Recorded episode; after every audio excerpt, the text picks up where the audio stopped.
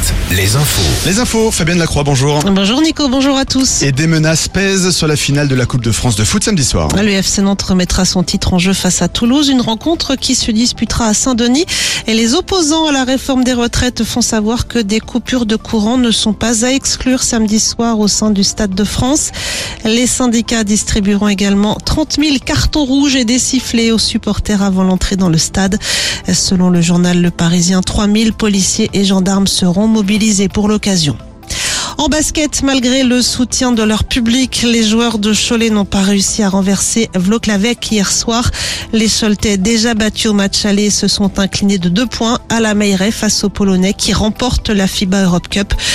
Cholet doit maintenant retrouver le championnat. Ce sera chose faite dimanche après-midi avec un déplacement chez le leader Monaco. Les pêcheurs en colère reçus à Matignon ce jeudi, une rencontre promise par le secrétaire d'État à la mer, Hervé Berville, lors de sa venue au Sable d'Olonne le 30 mars dernier. Les sujets de mécontentement sont nombreux, quotas, prix du gasoil, air marine protégée ou encore pêche dans le golfe de Gascogne.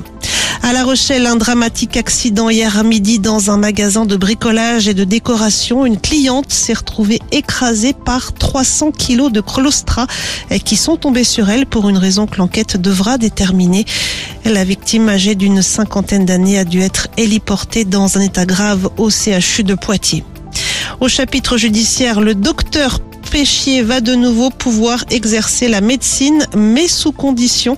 L'anesthésiste de Besançon, mis en examen pour 30 empoisonnements présumés de patients, dont 12 mortels, va pouvoir endosser la blouse comme médecin conseil ou médecin régulateur du SAMU. Interdiction, en revanche, d'entrer en contact physique avec un patient ou de prescrire un traitement. Rappelons que le docteur Frédéric Péchier a passé son contrôle judiciaire dans le département de la Vienne où résident ses parents. À l'étranger, des records de chaleur attendus aujourd'hui et demain en Espagne où les 40 degrés pourraient être dépassés par endroits. Chez nous, une météo douce mais pluvieuse avec des averses tout au long de la journée sur les pays de la Loire et le Poitou-Charentes. Du brouillard également ce matin et des maxis compris cet après-midi entre 16 et 23 degrés. Très bon début de journée. Vous êtes avec Nico sur Alouette.